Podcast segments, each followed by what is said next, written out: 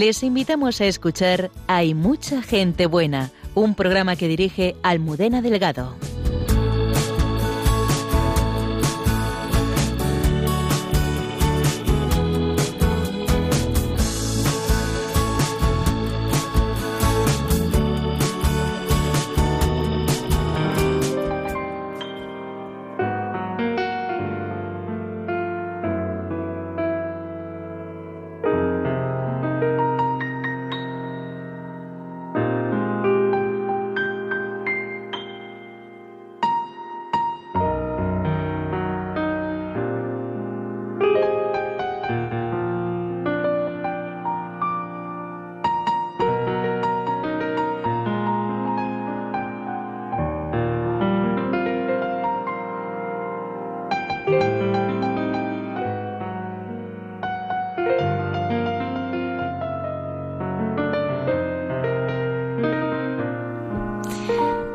12 y 3 minutos de la madrugada. Bienvenidos al programa de Mucha Gente Buena en Radio María. Esta noche nos acompaña Antonio Escribano en el control y el padre Javier Mainalta. Buenas noches. Sor Marta, religiosa benedictina de 23 años, eh, reside en el monasterio de la Santa Cruz de Sagún en León. Ella es natural de Ciudad Real y es la más joven de 12 hermanas. Además es youtuber. Sí, tiene un canal con 3.530 suscriptores y ya ha publicado 306 vídeos, ¿no? En que nos cuenta su vocación, nos explica incluso científicamente las 10 plagas de Egipto, responde preguntas como ¿cómo no enfadarse nunca? ¿Quién puede pasar por la puerta estrecha? o ¿qué está pasando en misa? Y de hecho hace unos minutos concluía su primera emisión en directo. Pues vamos a conocer a Sor Marta un poco más y esta noche es eh, un honor tener a, Nacho y a Santi. Sí, Santiago es un joven madrileño, aunque es del barrio de la Estrella, el popular barrio de la Estrella, donde vive su fe y donde evangeliza es en Vallecas, en concreto en la parroquia Nuestra Señora del Consuelo y del Buen Pastor. Buenas noches, Santiago. Buenas noches.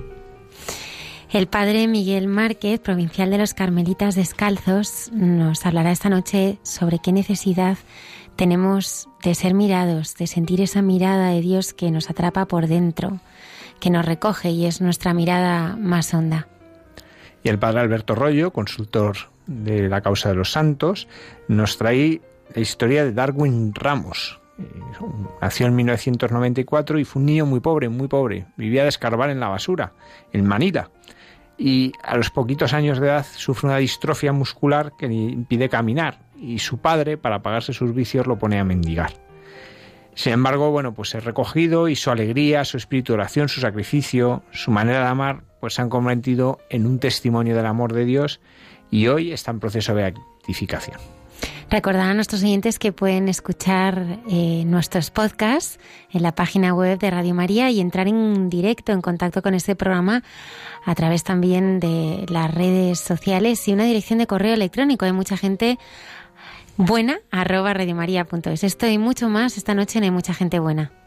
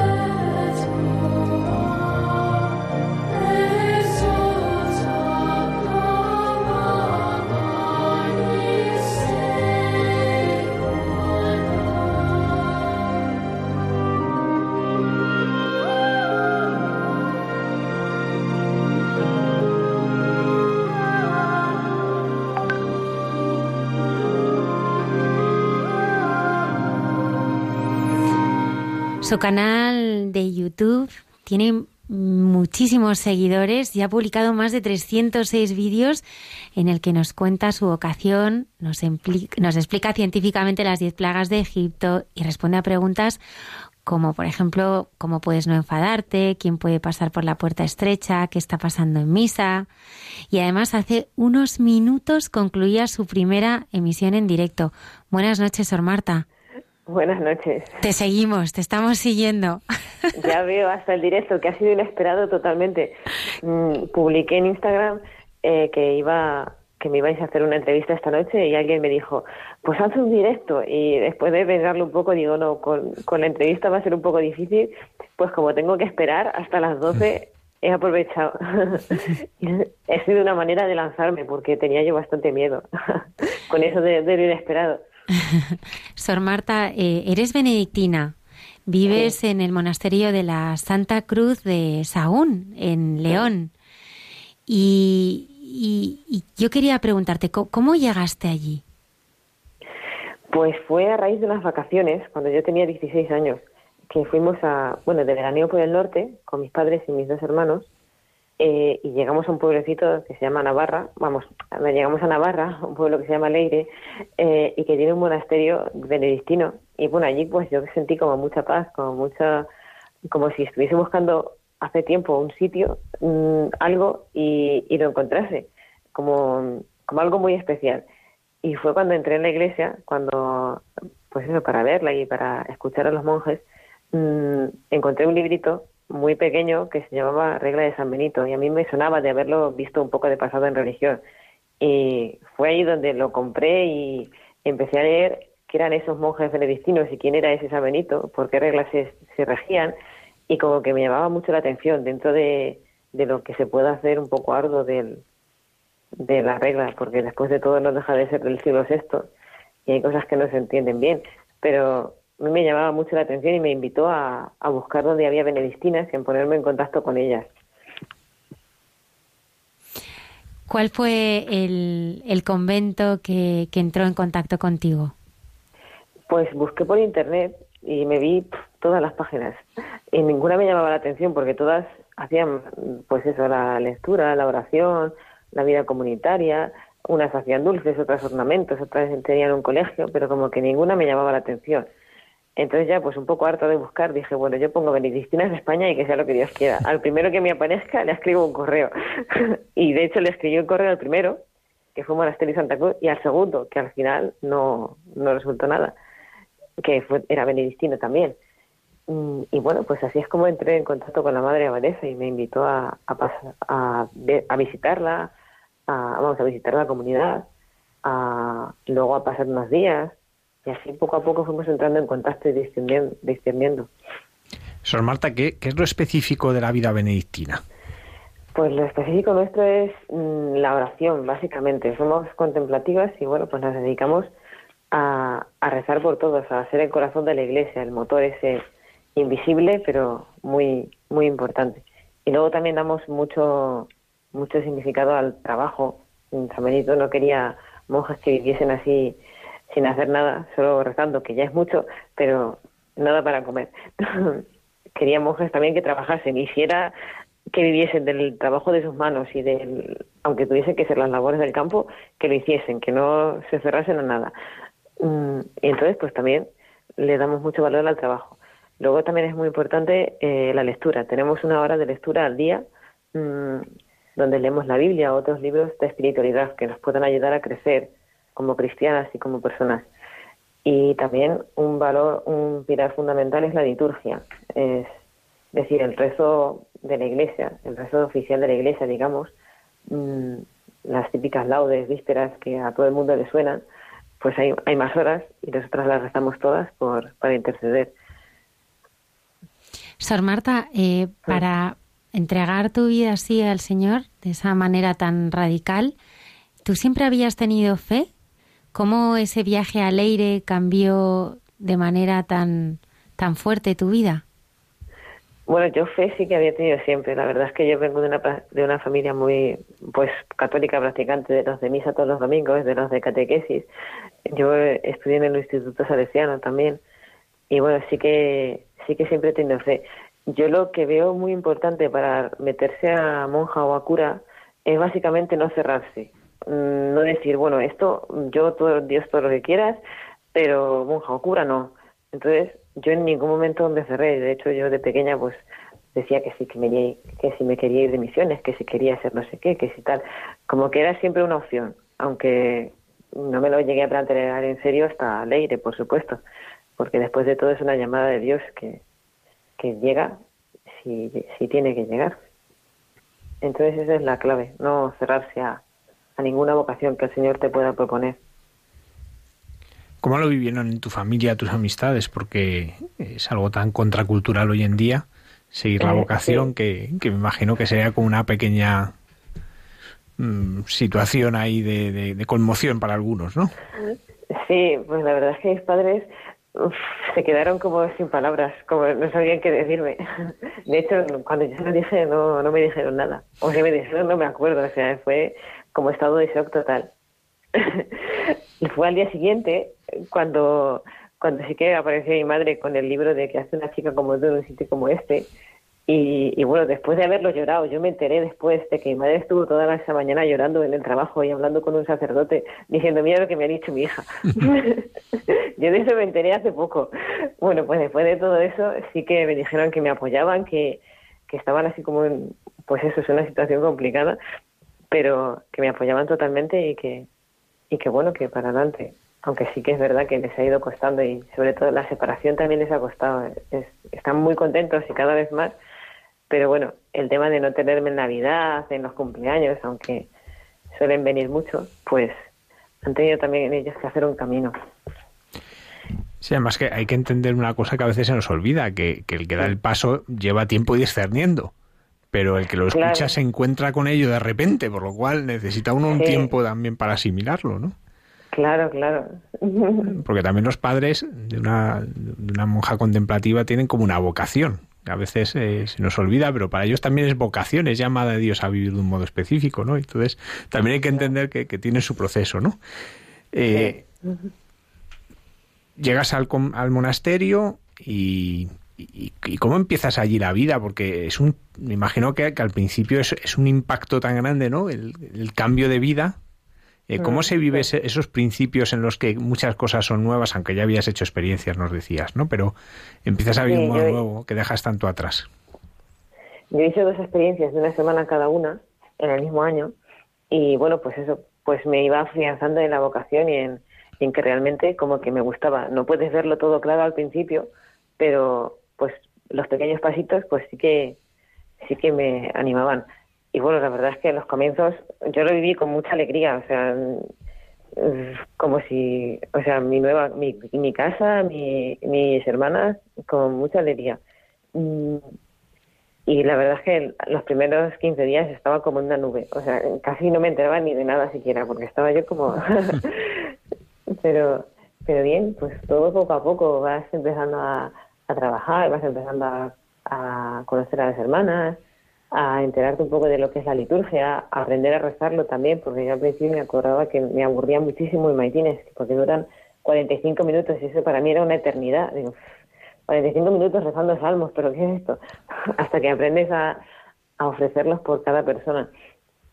Y bueno, pues poco a poco también las hermanas me iban dando formación y, en fin, se va haciendo camino. Conforme también vas dando pasos, pues se te abren otras posibilidades, como estudiar en Burgos ahora, o encargarme de la biblioteca, el mismo canal de YouTube también, pues no te vas a poner a subir vídeos a YouTube a los dos meses cuando está todo un poco blando, hay que darle cierta consistencia.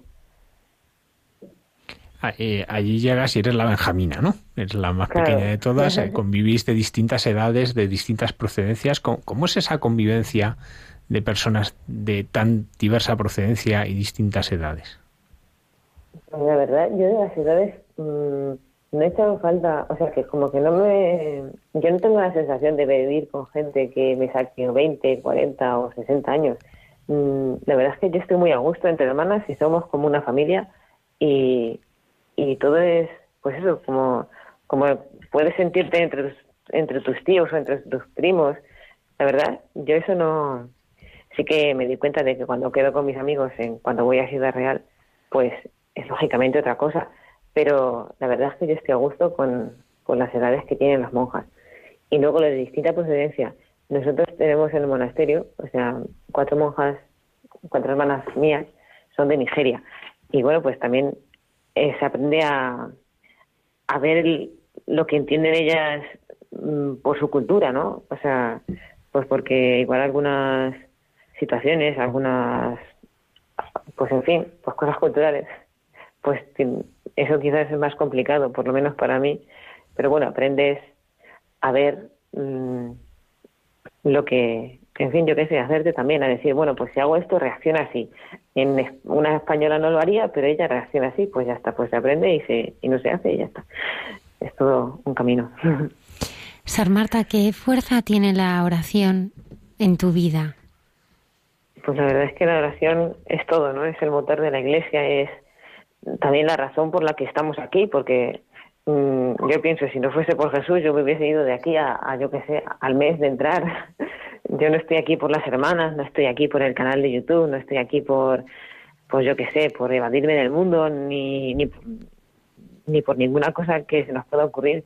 Después de todo, estamos aquí las consagradas por, por seguir la, la vocación que Dios nos propone, por, por servirle a Él y por servirle a los hermanos, y especialmente por la oración, vamos, mediante la oración, que es como me parece que he dicho antes, el motor de la iglesia.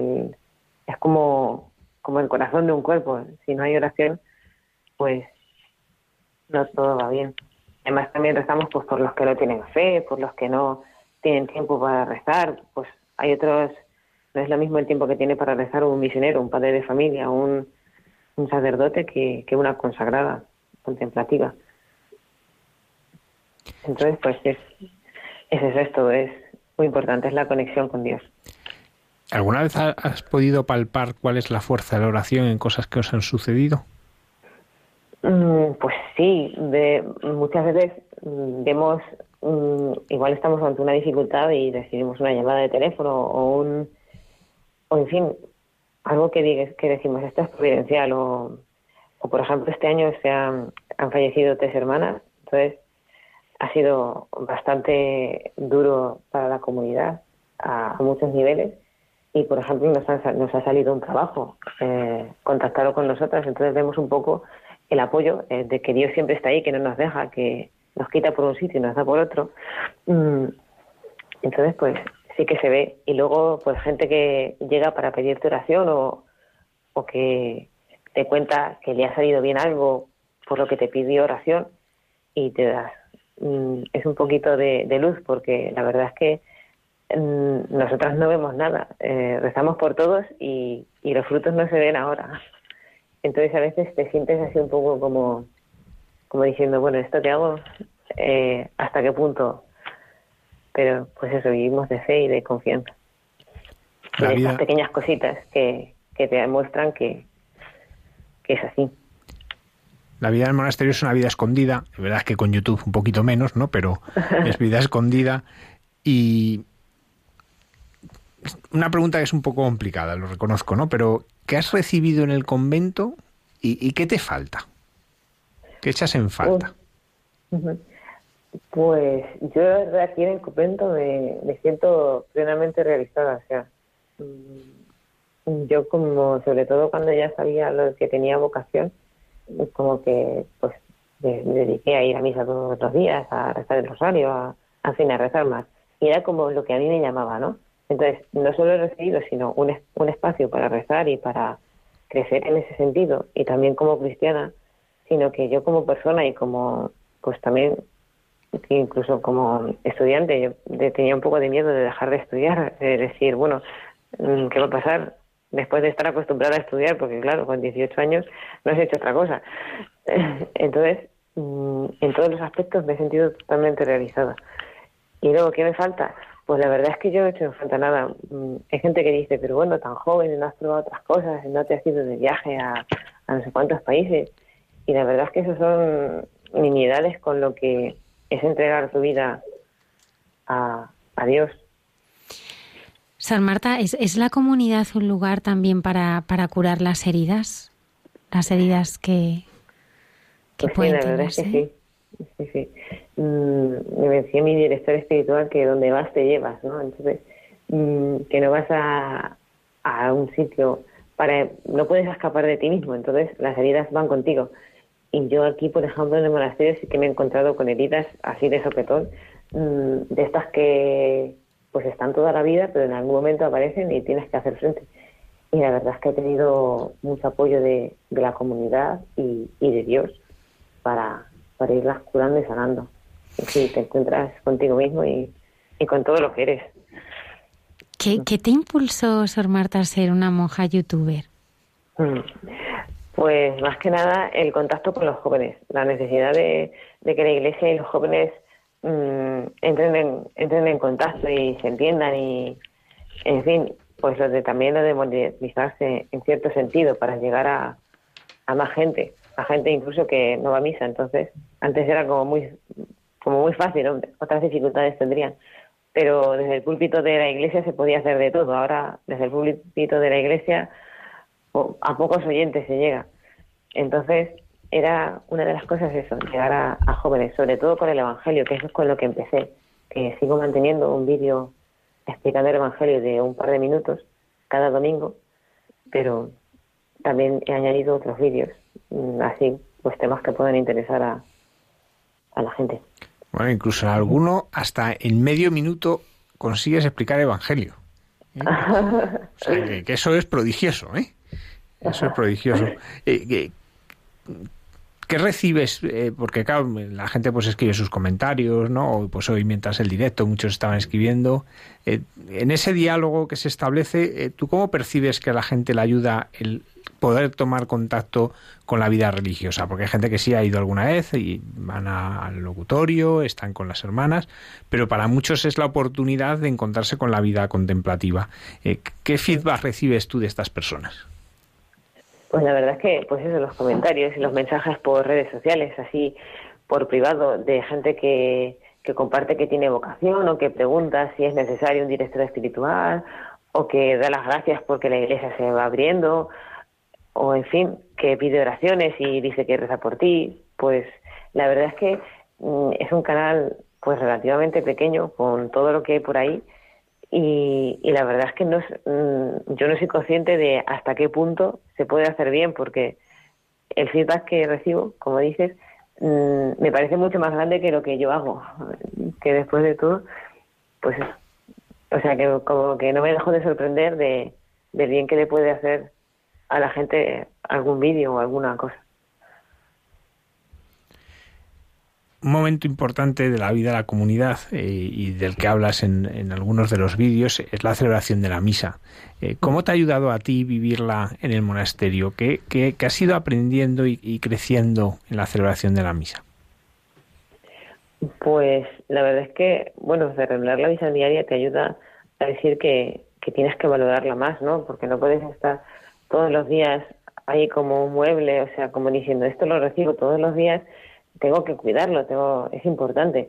Mm, y luego también me ayudó mucho, no tiene, no tiene que ver con el monasterio, mm, pero la película que recomiendo en un vídeo que se llama El Gran Milagro, que habla, es una película de una hora de, dibujos, pero que, que, refleja muy bien, muy bien muchas cosas de la Eucaristía, mm, pues cómo es la, cómo es la presencia de Dios, cómo están las almas del purgatorio allí, cómo está la iglesia triunfante también, los santos, eh, un angelito va dando consejos a los que, bueno, por medio de un angelito te vas enterando de, de lo que dice, pues rézalo en gloria con todo el corazón. A mí esa, esa película me ha ayudado muchísimo para vivir la Eucaristía. Sor Marta, eh, ¿quién es María para ti? Bueno, pues María es, es una madre, ¿no? La verdad es que, pues, es una, una persona, ¿no? Que no hay que olvidar que, que era de, de, una, de raza humana, mm, aunque sin pecado original, pero que era una persona, pues una muchacha de Nazaret. Y bueno, pues es una persona que está a nuestro lado que, y que se comparte, se comporta como una madre con nosotras. Y es como nuestra guía, como una figura maternal muy interesante, muy bonita, muy, muy cercana. San Marta, ¿cómo te pueden encontrar nuestros oyentes en YouTube para ver todos pues, tus vídeos? Pues con Sor Marta, básicamente. El canal se llama Sor Marta. Así de fácil. Sí. ¿Y cómo, cómo animaríamos eh, a todos a, a ver estos vídeos que tanto nos evangelizan? Pues mira, pues bueno, pues yo lo hago con toda la ilusión y con todo el corazón, con, con ganas de ayudar a la gente. De hecho, muchas veces pregunto a ver qué temas os interesan, en qué veo vídeos que no que crecen menos que otros y digo, uy, pues de este tema pues igual hay que cambiarlo, cambiar el foco o, o quizás no es el adecuado. En fin, pues es todo algo que es una comunidad viva, por así decirlo, que no subo lo que mm, no quiero imponer ningún contenido, ¿sabes? Mm, como que estoy abierta a, a los que me ven y, me dan consejos de todo. Y bueno, pues eso para acercar un poco a la iglesia, el evangelio, la vida consagrada, un poco lo que vivimos. Y la verdad es que bueno, que mira, que porque se pasen no, no, no pierden nada. claro que sí. Sor Marta, Benedictina del Monasterio de la Santa Cruz de Sagún, muchísimas gracias por habernos acompañado y, y, enhorabuena eh, por esta labor. Eh, tu canal eh, es ya súper conocido y, y, más de 306 vídeos, son muchísimos. Así que te animamos a que, a que sigas adelante y, y, seguro que, que estás ayudando a muchísimas personas a acercarse al Señor. Bueno, muchas gracias. Encantada de haber participado en esta entrevista. Muchas gracias. Que Dios la bendiga.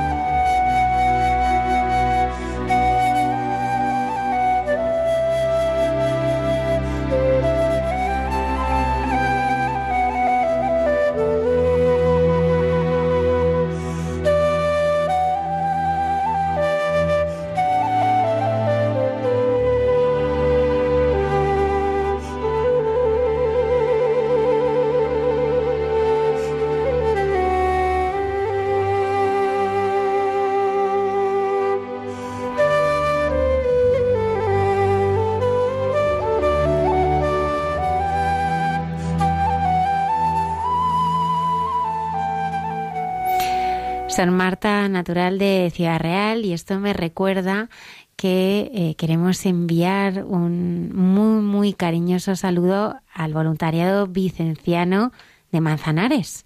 Entonces, es que Manzanares eh, tiene muchísima historia. ¿eh? Bueno, es que Manzanares, a ver, está en un lugar geográficamente estratégico y eso hace pues que a lo largo de la historia haya tenido mucha importancia. Por ejemplo, allí estuvo Isabel la Católica, ya difunta, camino de Granada. Pararon allí porque era el camino y por cuestión de las lluvias torrenciales pues tuvieron que parar y no podían seguir y de hecho tuvieron que hacer un puente para que pudiese pasar y por eso se llama el Puente la Reina. ¿no? Allí está el castillo que ahora se ha recuperado eh, recientemente gracias a una compañía hostelera y allí estuvo. Pero es que ahí también se firmó el manifiesto de Manzanares, que para los algún, eh, algún oyente que tengamos que ya ha estudiado la ESO y que ya no se estudia la ESO, pues es el manifiesto liberal, ¿no? Y de 1854. Pero hay allí otro personaje, eh, concretamente en la, Casa de los Merinos, que ahora es, es un, museo. Eh, en la Casa de los Merinos, de los Merinos, ahí paró Santa Teresa de Ávila. Y es donde la famosa anécdota que muchos habrán escuchado que le habían puesto perdices. El dueño de la casa le puso perdices para manejarla y algunos extrañó. Unos dicen que porque era eh, viernes y por tanto eh, regía eh, la abstinencia, otros dicen simplemente porque era un manjar muy exquisito, ¿no? Entonces se extrañaron y Santa Teresa miró y dijo, cuando perdices, perdices. Y cuando penitencia, penitencia. Y eso ha quedado a lo largo de la historia y sucedió allí en Manzanares. Y luego hay un personaje en Manzanares que es la ciega de Manzanares, que es una historia conmovedora. Era una niña que al poquito de nacer, de una familia humilde, eh, que se queda ciega a los poquitos días. Y, a partir de ahí empiezan sus infortunios, porque Francisca se llamaba. Eh, fallece su padre, fallece su madre. Ella al final tiene que mendigar para poder subsistir. Pero a ella le gustaba irse junto a la ventana de la escuela a escuchar las clases de latín. Y aprendió latín escuchándolo por la ventana. Y el maestro se, da cuenta de eso y le invita a entrar. Consigue que la admitan, pero claro, era una niña pues que, que era muy pobre, que olería fatal. Y los restos compañeros están muy incómodos y al final la tienen que echar. Se la quitan de encima pues porque resulta molesta para la gente. Pero ella siguió estudiando y siguió profundizando en el latín, luego con la historia, porque de la limosna compraba libros y esos libros se los daba a alguien que se los leyese y, parte de la limosna le pagaba al que se los leía, por lo cual tenía una cultura muy grande. Pero luego destacó, sobre todo, también por la capacidad que tenía para improvisar los versos. Cuentan, de hecho, que en, uno, en, un viaje en tren estuvo allí Isabel II.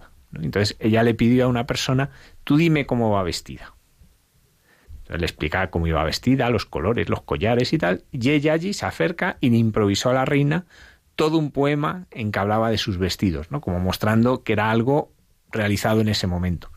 Y a consecuencia de ello, pues tuvo una pensioncita, la, la, reina intercedió, porque ya había tenido alguna pensioncita, pero siempre que alguien le daba una pensioncita, aquello se hundía de alguna manera y se quedaba otra vez sin nada, la pobre, y tenía que volver a mendigar. De hecho, ella viene a Madrid a pedir permiso para poder mendigar en la estación de tren, ¿no? que es la que era la manera de poder entrar. Y, fue muy conocida entre distintos autores de la época que la escuchaban, incluso cuando venía a Madrid algunos le invitaban a su casa, invitaban amigos para que la escuchasen. Y era una mujer pues de, un, ingenio, de una agudeza y a la vez tiene unas poesías a la Virgen que son conmovedoras. Por eso la ciudad de Manzanares eh, allí es conocida y en su momento fue muy conocida en Madrid. De hecho, el blanco y negro que luego se ha conocido a través de ABC, pero blanco y negro, eh, esa revista da nota de su fallecimiento, porque era una persona que en aquel momento fue muy popular y que hoy, gracias al esfuerzo de algunas personas, pues también se está recuperando un poco, pues quién fue y, también su obra que, quedó reflejada porque algunos la, escribieron. Por lo cual, como vemos, Manzanares tiene muchísima historia y muchísima vida. Muchísima historia y un tesoro, un tesoro que es ese grupo de voluntarias vicencianas que se ocupan desde hace muchísimos años de la residencia de ancianos, eh, que también está dirigida por las hijas de la caridad y un ropero maravilloso que, ayuda a muchísimas personas. Queremos mandarles eh, un saludo muy, muy cariñoso y animarlas muchísimo en esta magnífica labor que están, que están haciendo. El padre Miguel Márquez eh, esta noche se encuentra en Cochabamba, en Bolivia.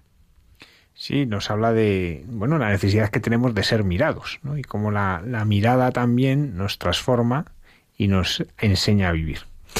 Su sección eh, se llama Dios nos hace guiños. Queremos siempre cada viernes tener un espacio de contemplación, de espiritualidad, donde podamos abrir el corazón a Dios y no podemos hacerlo de mejor manera que de la mano del Padre Miguel. Queremos compartir la canción que ha inspirado este espacio eh, tan especial. Dios nos hace guiños. Cada noche no sé si alguien me escuchó en el alma.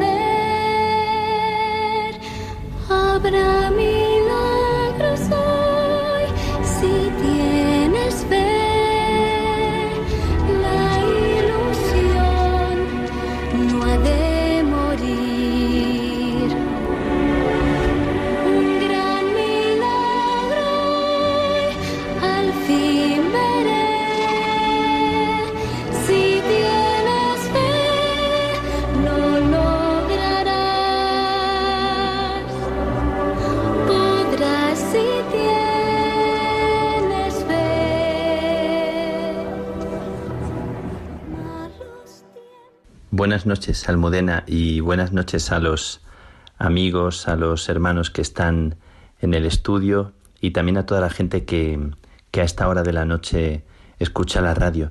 Ojalá sea como, como una bendición, como una oración en voz alta que nos hace vivir en comunión. Gracias por la escucha de cada una de las personas que ahora, donde quiera que estéis y estéis viviendo lo que estéis viviendo, ahora os abrís a la brisa del Espíritu y, queréis acoger la vida que se está regalando. Almudena, estoy en, en Cochabamba, estoy en Bolivia, también viviendo la intensidad de estos momentos y sorprendiéndome de la mirada profunda de la gente. El otro día en misa la gente apenas respondía, me explicaron los, los padres, los hermanos, que mucha gente viene a misa por estas fechas de Navidad, pero apenas saben responder y vienen para pedir bendición, caras curtidas, caras de gente muy oscura o más blanca, caras arrugadas, caras de mirada profunda, apenas sonriendo, pero aceptando una bendición como que se les regala la vida. Y con los que te cruzas por la calle, los vendedores, es como un mercado infinito de gente que vende, que están como así ofreciendo sus productos de una forma sencilla, sentados en el suelo, con una mantita, unas frutas, cualquier cosa, o con sus carritos que van por las calles. Y me impresiona mucho el tema de la mirada, de esa mirada profunda, eh, que necesita también ser mirada, necesita dejarse mirar. Y te cuento que en el aeropuerto el otro día me tocó profundamente algo que observé, algo que seguramente a todos nos toca. Era un niño que estaba esperando con sus padres para el avión como yo, para la salida del avión. Y el niño jugaba, iba del papá a la mamá, de uno a otro, pero los dos estaban ocupados con su teléfono móvil.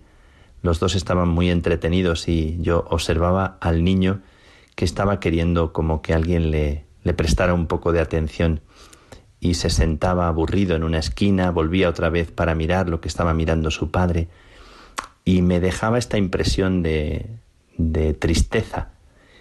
En un ratito apareció otro, otro padre, otro papá, eh, un poquito mayor, con pelo rizado, y se sentaron en los asientos que estaban enfrente de mí, a dos metros. La mamá en un lado y el papá en un lado de, del banco. Y la niña y el niño, pequeñitos, se acurrucaron eh, al lado de su padre, se pegaron a él, como con un cariño especial. Yo observaba, el papá estaba sin nada en las manos, estaba acogiéndoles con gestos de cariño que me, que me conmovieron.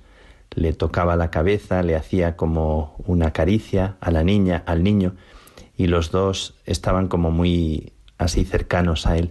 Me conmovió mucho porque en todo momento con una gran dignidad trataba a los niños. También cuando tenía que hablar con una persona mayor que aparecía, pues también eh, lo hacía inspirándoles respeto no sabían estar en su sitio en ese momento. Me acordaba que hace años, cuando estuve en un centro de acogida de niños de la calle en Rumanía, que llevan los maristas, aquellos niños que se nos abrazaban como necesitando un poco de cariño, como que se nos pegaban, ¿verdad? Los niños y las niñas se nos pegaban esperando de nosotros un gesto, una palabra. Me dejó conmovida como aquella aquella casa de los maristas encerraba un misterio de, de acogida y de afecto que tanto le hace falta a nuestro mundo. Yo estaba conviviendo con las carmelitas misioneras aquellos días que se dedican a las jóvenes que han sido engañadas para la prostitución. Todo me golpeaba profundamente.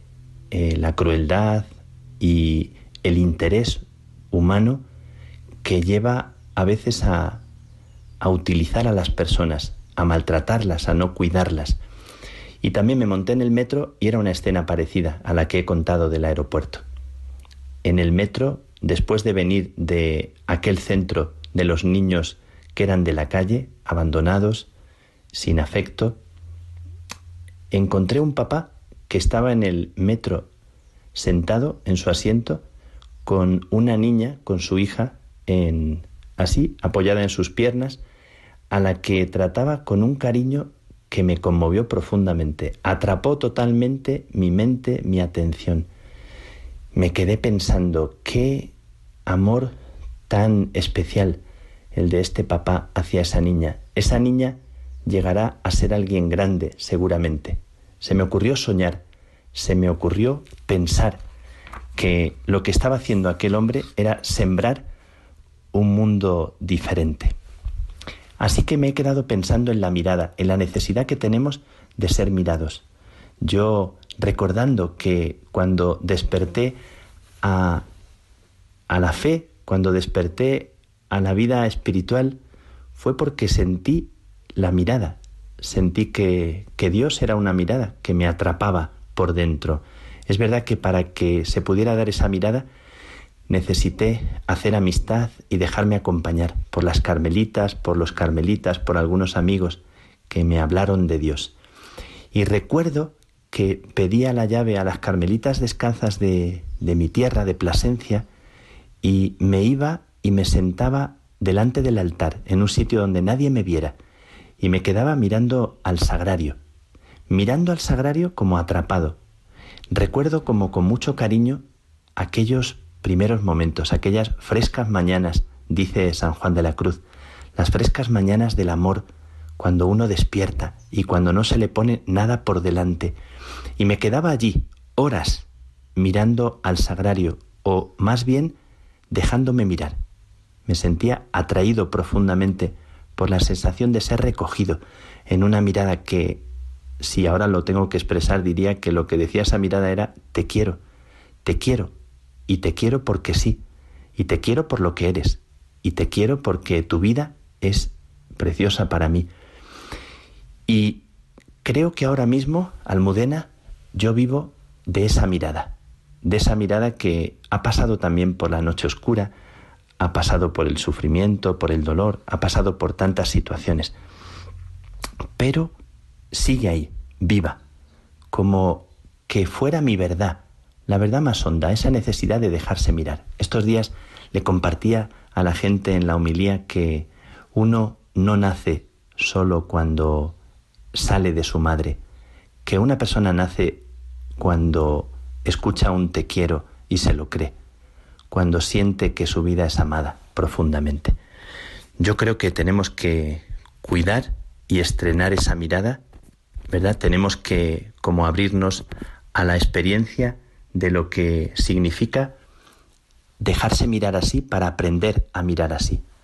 También me acuerdo de un relato real que escuché hace años y que se me quedó muy, muy impreso, que hablaba de una leprosería del Pacífico, en la cual eh, el gran creador de esas leproserías, Raúl Foliero, decía que había visto a un ancianito en esa leprosería que tenía el rostro, a diferencia de los demás, sonriente.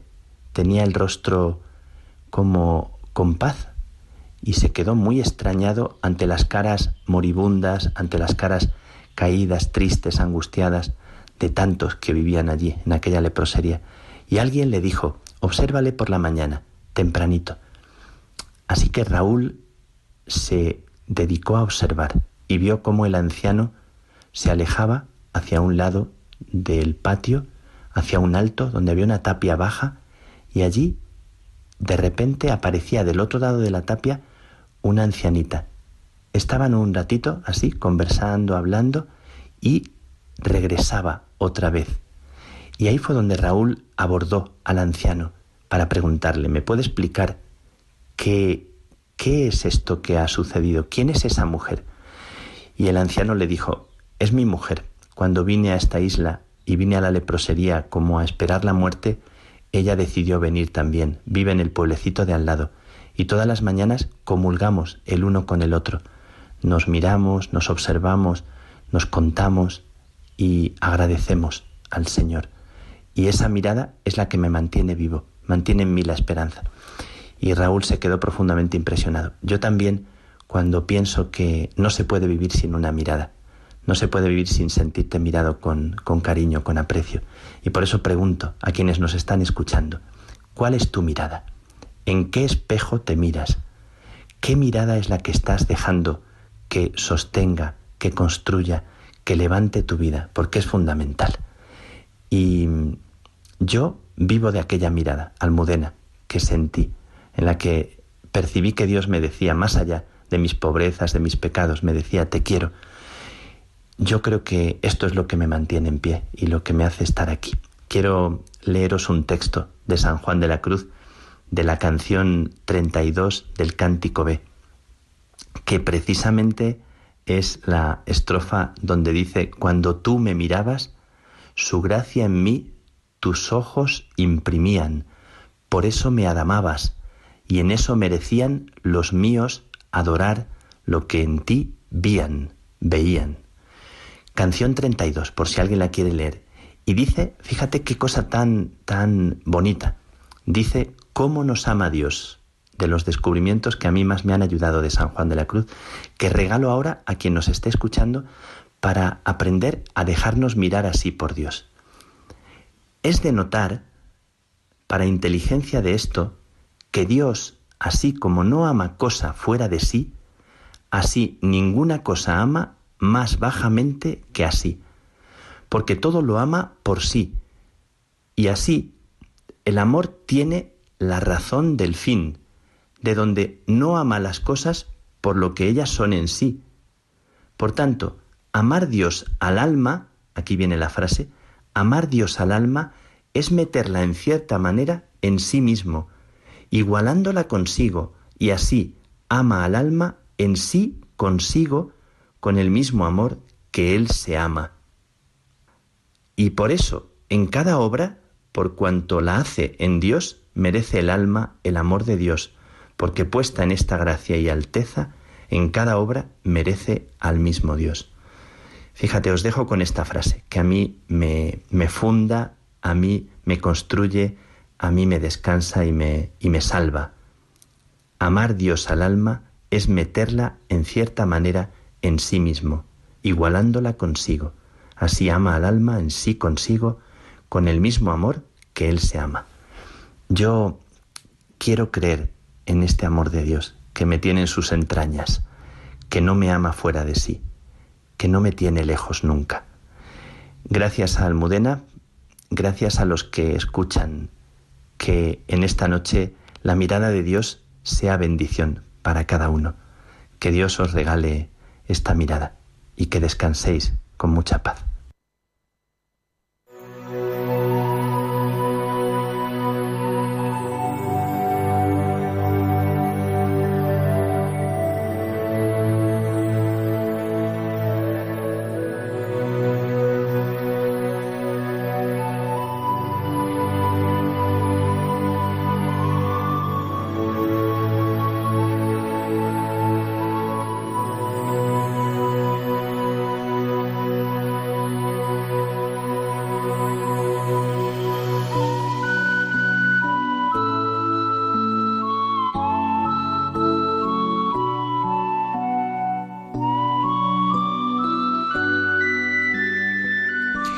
12 y 54 minutos de la madrugada. Continuamos aquí en el programa de Mucha Gente Buena.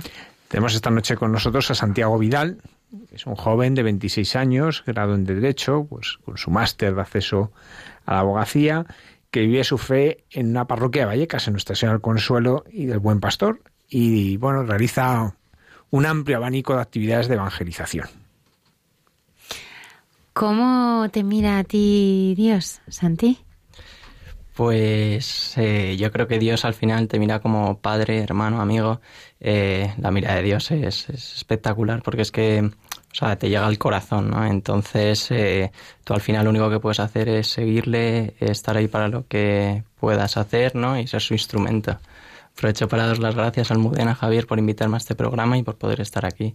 Y bueno, abierto a lo que me podáis preguntar y contar. No, muchas gracias a ti por, por venir y compartir con nosotros pues tu experiencia de fe y qué es, qué es la fe para ti.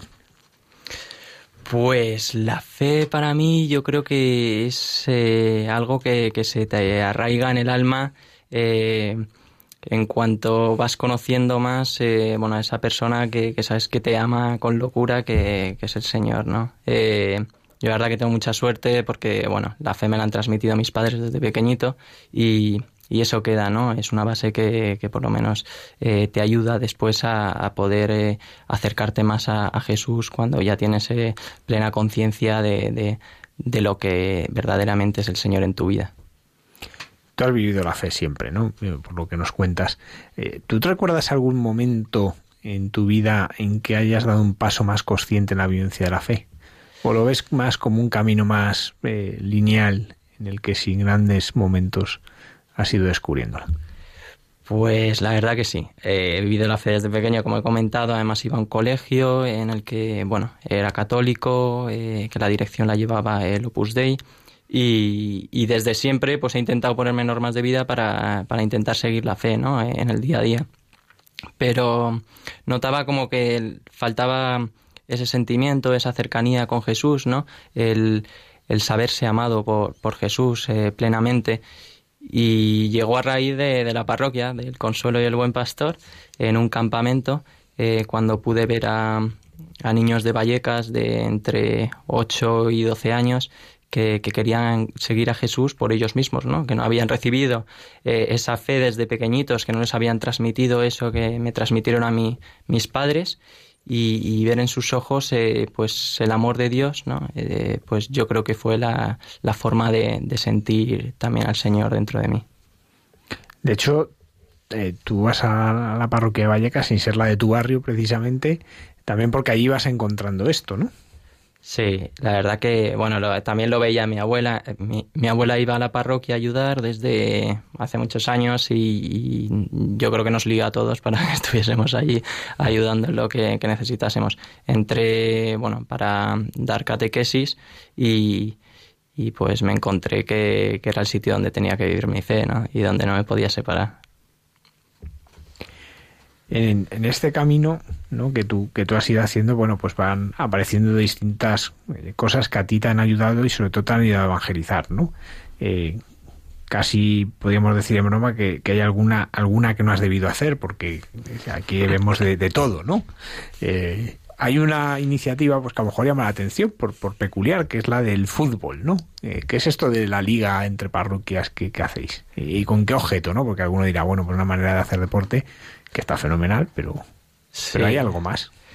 Esto es una actividad de la vicaría que nace hace seis años, la verdad que, con la ilusión de muchos jóvenes de las parroquias que bueno querían compartir ¿no? Eh, algo más cotidiano que, que, era el fútbol eh, y el deporte eh, para encontrarse también con bueno, los hermanos eh, cristianos que tenemos y católicos eh, en otras parroquias, ¿no? Y sobre todo de esa realidad que, que es la Vicaría Cuarta de, de Vallecas. entonces, bueno, poco a poco se fueron sumando parroquias a la iniciativa y, y ahora, pues, hace dos años yo pude entrar, la verdad que me dieron la, la opción de, de poder coordinar junto con otras personas esta liga y es una oportunidad de, de intentar llevar eh, el mensaje de Jesús ¿no? Eh, a través del deporte. Entonces, eh, bueno, para mí es una liga espectacular. Hay 14 equipos, dos divisiones. Jugamos siete partidos simultáneos ¿no? a las 10 de la noche los viernes. O sea que al final es una oportunidad de, compartir con otras parroquias a través del deporte en vez de estar en otros sitios que, que, estaríamos invitados a través de la sociedad a esa hora, ¿no? Un viernes. Entonces, pues yo creo que es una gran oportunidad. O sea, le parecía que hacer un programa de radio a las 12 de la noche es una locura, acabamos de bajar un escalón. Más locura hacer partido de fútbol a las 10 de la noche, un viernes, ¿no?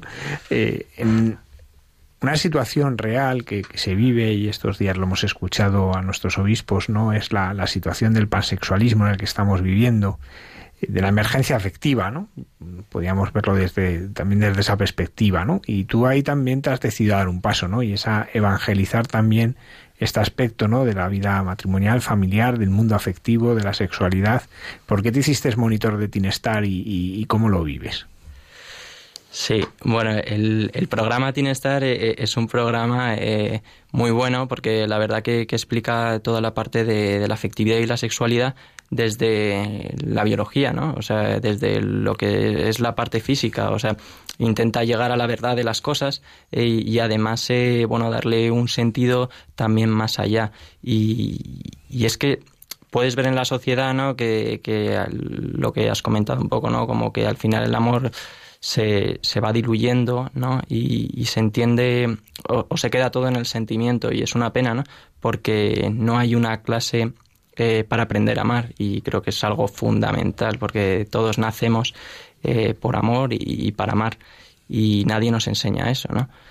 Entonces, pues eh, me hice monitor para intentar pues enseñar a otros jóvenes a, a cómo se, se podía amar eh, en verdad al final, ¿no? Que, que, yo creo que ese consentimiento, obviamente, porque es muy importante que haya sentimiento, pero también con, con entrega, eh, con inteligencia, con compromiso, o sea, que son valores que, que no puedes eh, quitar de, de, una relación de, de amor tanto con tus padres como con tus amigos, eh, en el trabajo, con Dios, por supuesto, y en una relación de noviazgo.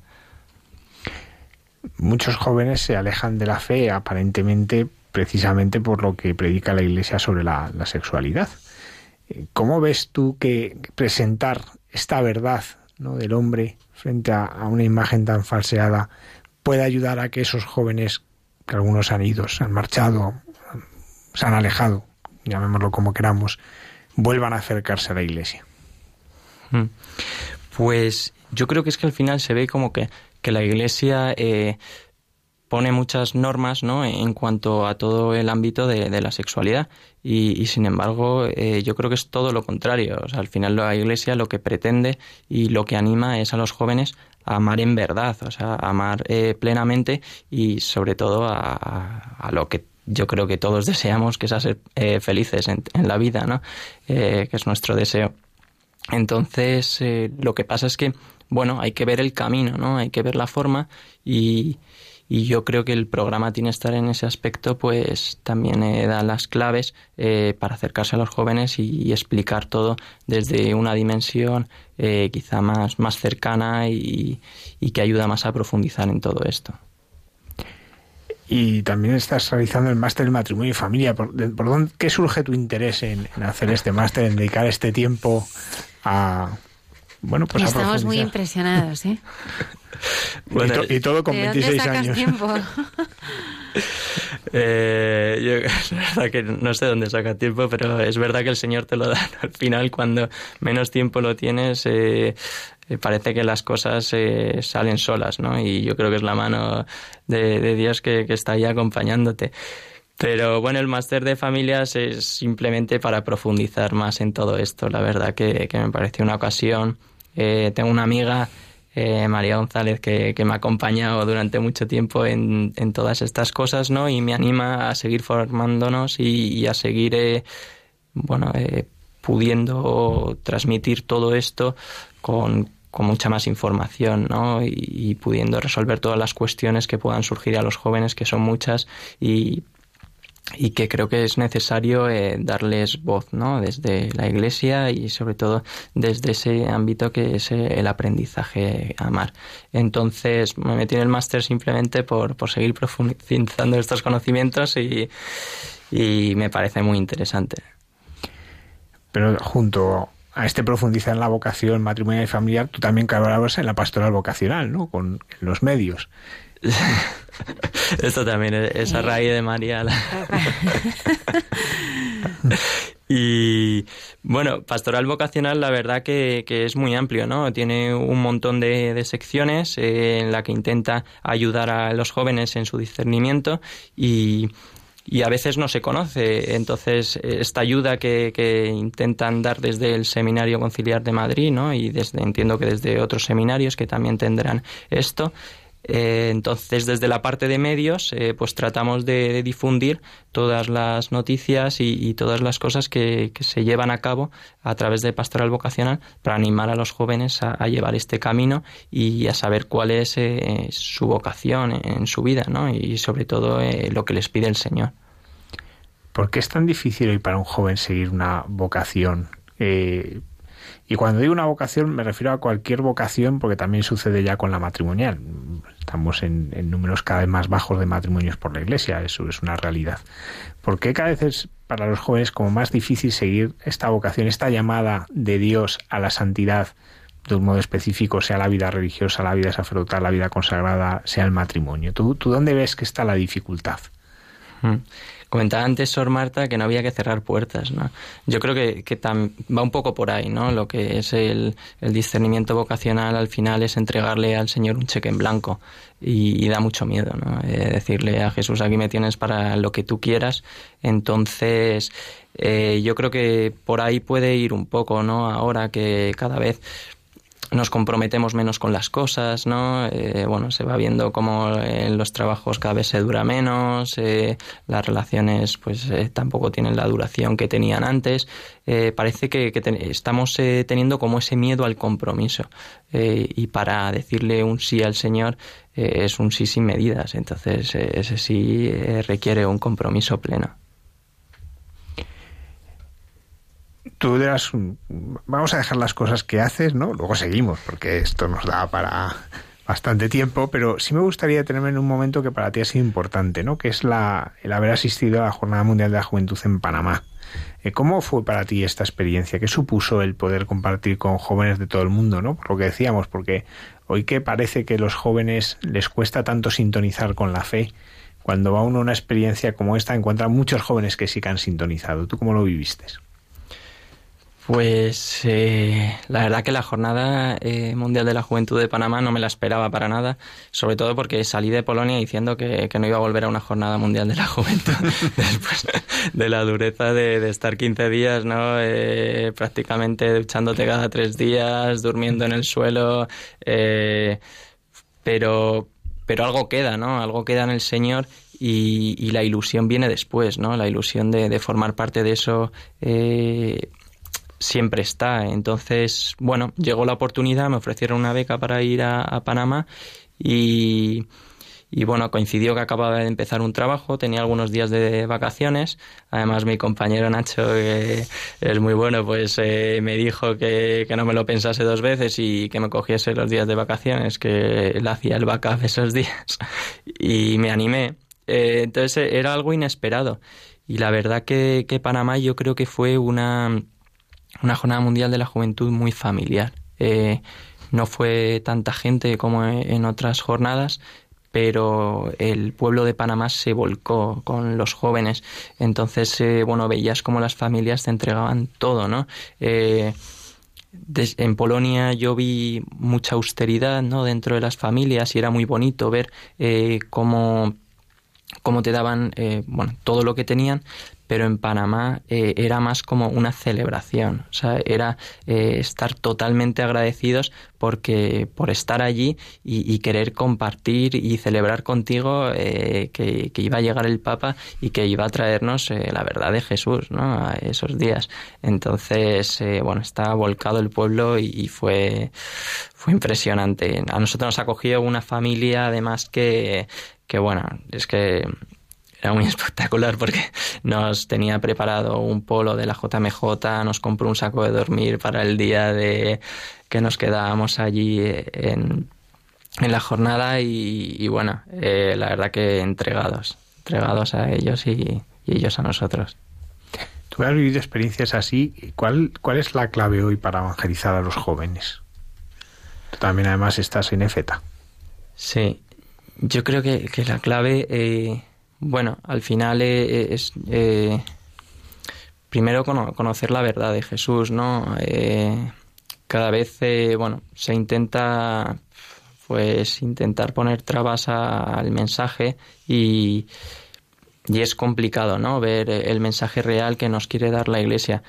Y, bueno, a raíz de, del sentimiento, ¿no? De, de poder ver la misericordia del Señor y, y cómo no, nos ama. Entonces, eh, bueno, para eso es muy importante las, las experiencias de fe como, como ese feta. ese feta a mí me parece un retiro eh, para tener una experiencia con el Señor eh, muy personal y, que te puede ayudar en, en lo que es después tu camino.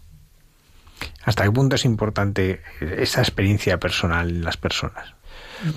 Yo creo que es importante tener ese sentimiento, ¿no? E-, ese fuego que, que bueno, hablamos así un poco los jóvenes de, decir, bueno, la, llama, ¿no? Que de, encontrarse con Jesús, pero después a esa llama hay que ponerle otras, otros medios, ¿no? Eh, y tienes que, tienes que constantemente pues estar avivándola, porque, porque la llama no queda, ¿no? Eh, decía, eh, creo que era la Madre Teresa de Calcuta, que tuvo no sé cuántos años de, oscuridad.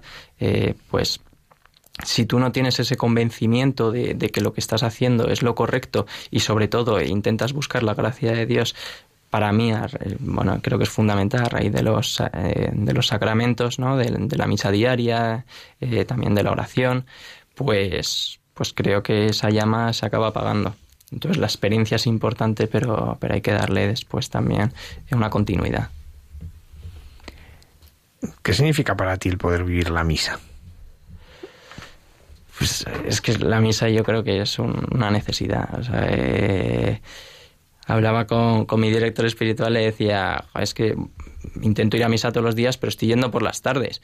Y cuando eh, tengo a, Cristo, pues digo, joder, qué pena, ¿no? Porque cambia el día, pero claro, cambia a las 7 de la tarde. Entonces, poco día queda. Digo, tengo que ir a misa por las mañanas porque es importante recibir al Señor, eh, nada más levantarte para, para afrontar el día. Bueno, joder, es que eh, cambia totalmente, ¿no? Cuando, cuando el Señor forma parte de tu vida, eh, del, del, día a día, eh, cambia en todo, en la manera de verlo, eh, en la manera en la que salen las cosas. entonces, bueno, yo creo que es una necesidad. ¿Y la oración? La oración es una, por lo menos para mí, me cuesta mucho, ¿no? realizar la oración. Es verdad que cuando estoy delante del Santísimo, es mucho más sencillo, pero la oración personal, eh, quizá en un ambiente más eh, hostil, por así decirlo, ¿no? Eh, a lo mejor en tu habitación, en tu casa, es algo más complicado, ¿no? Ese, ese diálogo con el Señor.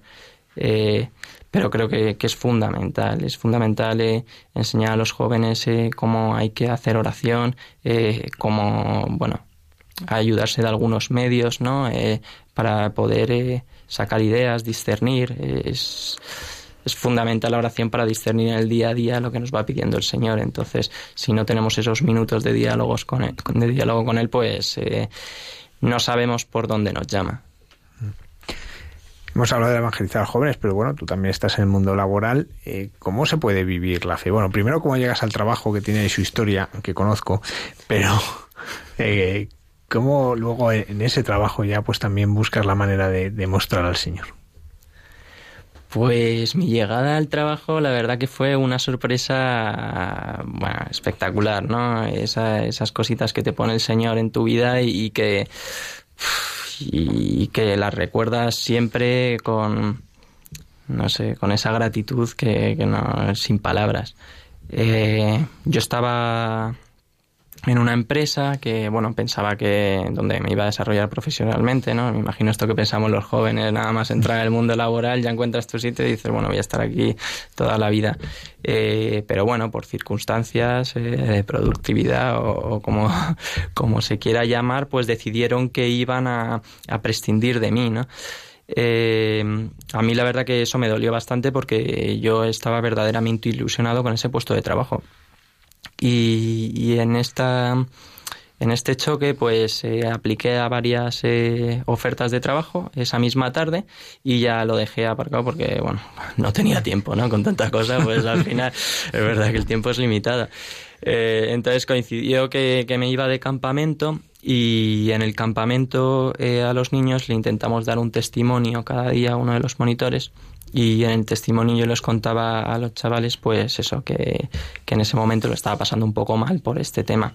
Entonces, eh, bueno, los niños que, que, son así, ¿no? De, de buenos, esa mirada inocente y, que, que intentan dar todos de ellos eh, con, no sé, con total grandeza, ¿no? Sin límites. Y pidieron por mí en la misa al día siguiente. Eh, pues ese mismo día me llamaron de, la empresa en la que estoy ahora eh, para hacer una entrevista y bueno, eh, dio la casualidad de que mi compañero de trabajo también es católico, se fijó en que, bueno, llevaba algún símbolo religioso y, me cogió por eso. Bueno, no sé si por eso o por más cosas, espero que por alguna cosa más, Pero, pero bueno, también se fijó en eso y es verdad que, poder compartir la fe en el trabajo eh, es algo que ayuda, porque bueno, es, es, algo de, lo que puedes hablar y, y, al final cuando, cuando la fe es algo de tu día a día, pues es muy importante poder hablarla con alguien. Y es que en el trabajo pasamos mucho tiempo. Entonces, poder en ese ambiente también eh, hablar de estas cosas, pues ayuda mucho. ¿Y cómo se puede hablar? ¿Cómo se puede hacer significativa la fe en, un ámbito en el que a veces, por lo menos la apariencia es que la gente pasa? Bueno, yo no tenía más remedio porque eh, al final con tantas cosas pues tenía que ya no podía buscar más excusas para, para escaquearme. Además, eh, bueno, yo soy un poco perezoso, entonces me cuesta levantarme por las mañanas y, siempre que puedo llego a última hora, pero había días que llegaba a primera hora porque por las tardes tenía cosas, entonces ya me preguntaban, oye, ¿y por qué has llegado tan pronto? Entonces, al final yo creo que sale solo, ¿no? Eh, vas eh, comentando lo que haces, eh, vas hablando de, tu vida fuera del trabajo y, yo creo que la gente también lo agradece.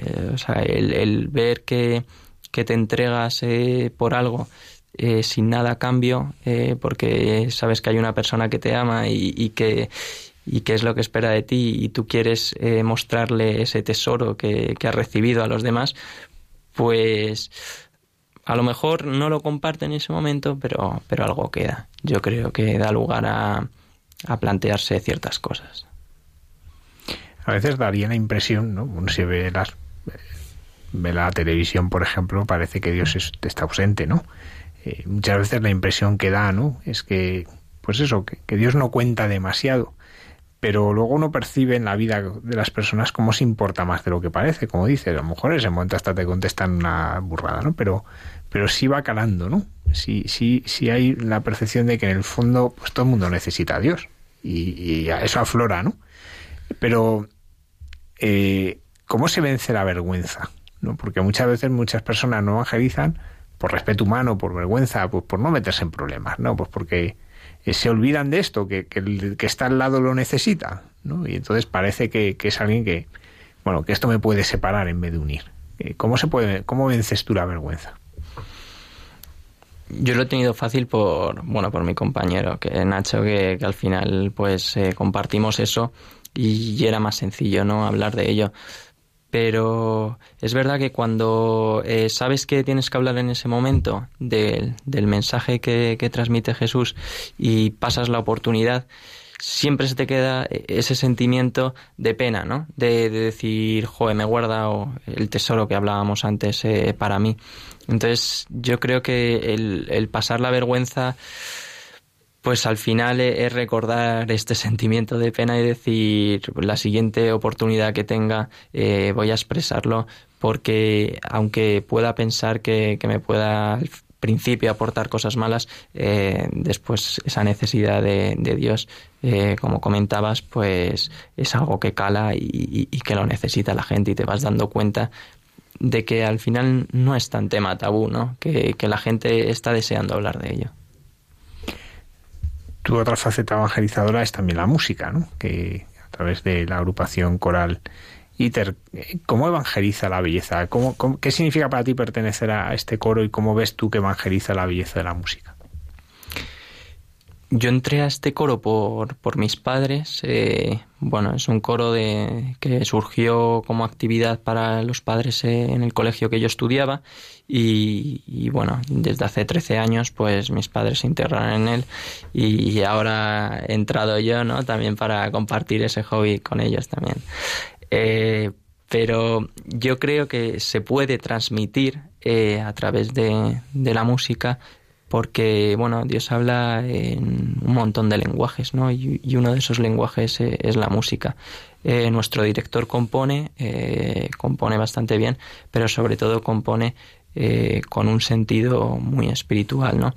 Tiene un requiem, que es el, bueno, un requiem compuesto del siglo XXI, que, también ayuda mucho ¿no? a entrar en esa dinámica de, de, acercarse a Jesús.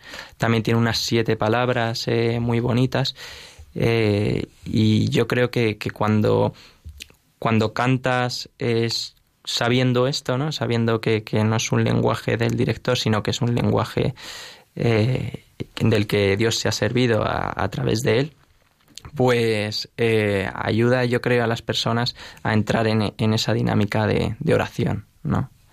Eh, me comentaba, bueno, el, actual vicario de la Vicaría Séptima, Juan Carlos Merino, eh, vino a escucharnos a un concierto cuando estaba en la Vicaría Cuarta y decía, con las siete palabras es muy fácil rezar. Porque, porque te lleva a ese momento ¿no? Eh, en el que Jesús está sufriendo, en el que se hace hombre como tú y, pasa por, por bueno, las mayores los mayores sufrimientos ¿no? que pueda haber en la tierra por ti y, te ayuda a, hacerte uno, ¿no? Otro aspecto, hemos hablado de la belleza, pero otro aspecto es la caridad. Tú también realizas algunas actividades pues, más enfocadas a, bueno, a una ayuda ¿no? en las necesidades, como es el grupo de apoyo escolar. ¿Cómo, cómo vives tú y qué recibes tú cuando das? Esto surgió, eh, bueno, a través de, de una joven de la parroquia que, bueno, hablando con otros jóvenes, se dio cuenta de que muchos de ellos no tenían un sitio donde estudiar en su casa. Parece una tontería, pero bueno, hay gente que, vive así, ¿no? Y, entonces se sugirió que en la parroquia pudiésemos eh, crear un, lugar donde dar eh, esa facilidad a, estos chavales que, no tenían donde eh, poder continuar sus estudios después del colegio. Entonces, bueno, pues cuando hay una iniciativa de un joven, yo creo que tiene que haber otros 10 que la apoyen y, que ayuden a sacar eso adelante. Y al final, eh, como comentabas, ¿no? Lo, tú recibes el ciento por uno, ¿no? Cuando decides darte en este tipo de cosas, eh, pues ves la cara de agradecimiento de, de, los, de los chavales y, eso ya es, eh, pues es algo que, no, se puede expresar, ¿no? Es, algo gratuito y, que, y que da mucha, mucha alegría. Bueno, Santiago, tú tienes un hermano que es seminarista también, ¿no? Entonces, eh, ¿qué significa para ti pues ver a tu hermano en, este camino, ¿no? Porque por un lado, pues, por echarás de menos en muchas cosas, ¿no? Pero también por otro lado, pues también ves lo que crece y también eso te enriquece a ti. ¿Cómo lo vives? Hmm. Pues al principio cuesta, ¿eh? la verdad, no nos vamos a engañar. y, en la familia también, esto lo, también lo comentaba Sor Marta, ¿no? que a veces es complicado entender eh, el discernimiento vocacional o el camino que decide seguir una persona y es verdad que, que a la familia al principio cuesta eh, pues entender que el Señor pueda llamar a una persona que, que la tienes tan cercana ¿no? y, que, y que tenga que entregar su vida al final porque, bueno, es verdad que tienen sus espacios para compartir con la familia, pero ya no son los mismos que, con anterioridad. Pero claro, cuando cuenta su experiencia, eh, su discernimiento y, la alegría que le transmite estar allí porque sabe que es donde Dios quiere que esté, pues es lo que te llevas y, verle feliz es eh, lo único que, que puedes desear ¿no? para una persona a la que amas. Santiago, eh, bueno, como hemos visto, pues es, un recorrido amplio, ¿no? En el, que con 26 años muchas cosas que en las que has ido que haciendo, en las que te has ido comprometiendo, eh, pero sobre todo emerge algo, ¿no? Que es el cuidado de la vida interior, ¿no? sin el que la actividad no se sostiene, ¿no? Mm. ¿Cómo eh, ves tú que es la manera de cuidar esa vida interior hoy en un mundo hiperconectado, hiper velocidad, eh, en el que pues hay tanta actividad, ¿no? ¿Cómo, ¿Cómo podemos cuidar esa interioridad? ¿Tú cómo la cuidas y cómo crees que puede ayudar a las personas, ¿no? Tu testimonio a vivir esta, este cuidado de, la, de lo que es más íntimo. Justo hemos hablado de eso hoy en el grupo de jóvenes eh, de la interioridad, ¿no? Además estamos siguiendo un libro de un sacerdote, José Pedro Manglano, y, comenta esto muy bien, ¿no? Cómo hay un ruido exterior eh, que no nos no nos ayuda en nada a, poder eh, hacer esa introspección, ¿no? De conocerte a ti mismo y, y de poder establecer un diálogo con Jesús de tú a tú, porque claro, cuanto más ruido, más complicado es eh, pues poder entrar en ti y poder, poder hablar con el Señor. Yo creo que es fundamental eh, una vez al año pararse y hacer unos ejercicios espirituales o, un retiro, ¿no? Eh, eso creo que es algo que tiene que estar en la vida de, de, cada persona para, para poder afrontar el año según lo que, lo que el Señor te pide y después pues buscar tus espacios eh, yo creo que la oración e, es un espacio eh, que te puede ayudar a esto eh, por supuesto los sacramentos no la misa y, vivir la fe en comunidad. Algo que me enseñó la JMJ de Polonia es que si no vives la fe en comunidad es muy complicado seguir a, a Jesús. Entonces yo la verdad que la comunidad que tengo en la parroquia no del Consuelo y el Buen Pastor es lo que, lo que me ha llevado a, a poder adquirir también esta vida interior y, ese apoyo que necesito eh, en el seguimiento de, de Cristo en, en, la sociedad actual. ¿no? Yo les defino como sustento de mi sustento. ¿Y cuál es tu relación con la Virgen?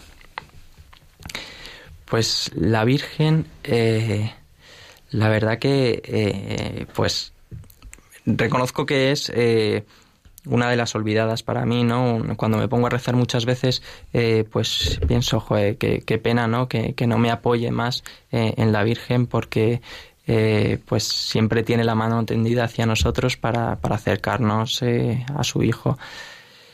y después pienso en, en España cómo, cómo, tiene esa devoción a la Virgen, ¿no? Decía el Papa Juan Pablo II, tierra de María.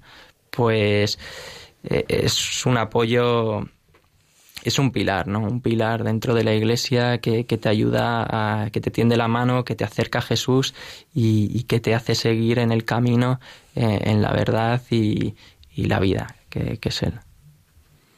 ¿Tú cómo te llevas con los santos? pues los santos, eh, la verdad que es, tienen unos testimonios espectaculares, ¿no? Es es muy bonito poder leer Vida de Santos porque, porque muchas veces te vas, eh, pues como que tienes muchas cosas que coinciden con ellos, ¿no? Y eso te puede ayudar también en tu relación con Jesús. Hace poco hicimos, eh, bueno, el Día de Todos los Santos, hicimos en la parroquia una adoración y entonces eh, poníamos fotos de diversos santos y poníamos una frase de distintos santos y animábamos a, los parroquianos a que la cogiesen para poder leer la vida de ellos y para poder profundizar más, ¿no? Eh, entonces los santos están ahí para interceder por nosotros y sobre todo para que sean un ejemplo del seguimiento de Cristo nosotros además de leerlos proponemos escucharlos, ¿no? Y es lo que vamos a hacer ahora en unos momentos, ¿no? Porque eh, es lo que hablabas, ¿no? La vida de los santos nos inspira, pero también nos acompañan, ¿no? Y, nos guían, ¿no? Y nos, nos ayudan a vivir a los que todavía militamos en la tierra, ¿no? Sabiendo que nuestra patria es el cielo, ¿no? Por eso tenemos pues esta sección, ¿no? Que el padre Alberto Rollo eh, comparte con nosotros, que nos da a conocer vidas de santos y a veces de algunos que la Iglesia está estudiando su proceso de, canonización. Pues Santiago Vidal, eh, muchísimas gracias por estar con nosotros esta noche, por compartir tu experiencia de fe y por, bueno, pues por darte de, esta manera pues a, la gente en Vallecas y, en tantos lugares, ¿no? Que se aprovechan de, de todo lo que tú vives y todo lo que compartes. Yo quería preguntarle a Nacho, aprovechando que, está aquí, ¿qué fue lo que viste en este, en este chico para darle el trabajo sin conocerle? Vi muchas cosas, pero en especial eh, vi en el que llevaba una pulsera de la bandera de España eh, que venía escrito Virgen de y no pude leer más. Y yo nunca, yo trabajo en recursos humanos, pero nunca suelo hacer entrevistas y yo decía, yo cómo voy a decir a alguien que no vale para un puesto. Y después de hacer varias entrevistas, cuando le vi a él dije, ya sé quién tiene que ser. No es que los demás no valgan, pero él es el que tiene que venir a este puesto. Y así ha quedado demostrado que, que como persona eh, es un 10 y como compañero lo es más. Así que todos los días me, va dando lecciones porque yo no sé dónde saca el tiempo. Yo llego a casa y yo no sé, yo no sé entre la niña, el tiempo. la cena tal, yo ya no me da tiempo a más y él no sé lo, cómo lo hace que multiplica el tiempo. Bueno, yo creo que las lecciones también me las da él a mí porque la, eh, compatibilizar actualmente el trabajo con la vida familiar es, muy complicado y también es otro otra realidad ¿no? de, la, de la vida y, bueno, pues al final es verdad que yo no tengo esa realidad y pues tengo más tiempo por las tardes. Bueno, muchísimas gracias. Eh, gracias Se nota mucho, Santiago, que tu vida, como decía el padre Miguel Márquez, eh, está construida sobre, sobre esa mirada de Dios que realmente te ha atrapado. Te ha atrapado. Así es. Bueno, gracias a vosotros por invitarme al programa y, bueno, pues por darme la oportunidad ¿no? de, contaros todas estas cosas que, bueno, al final son meros instrumentos ¿no? del Señor, que, que para eso estamos, ¿no? para el trabajo del reino. El padre Alberto Rollo esta noche en Santos de Andar por Casa nos habla de Darwin Ramos.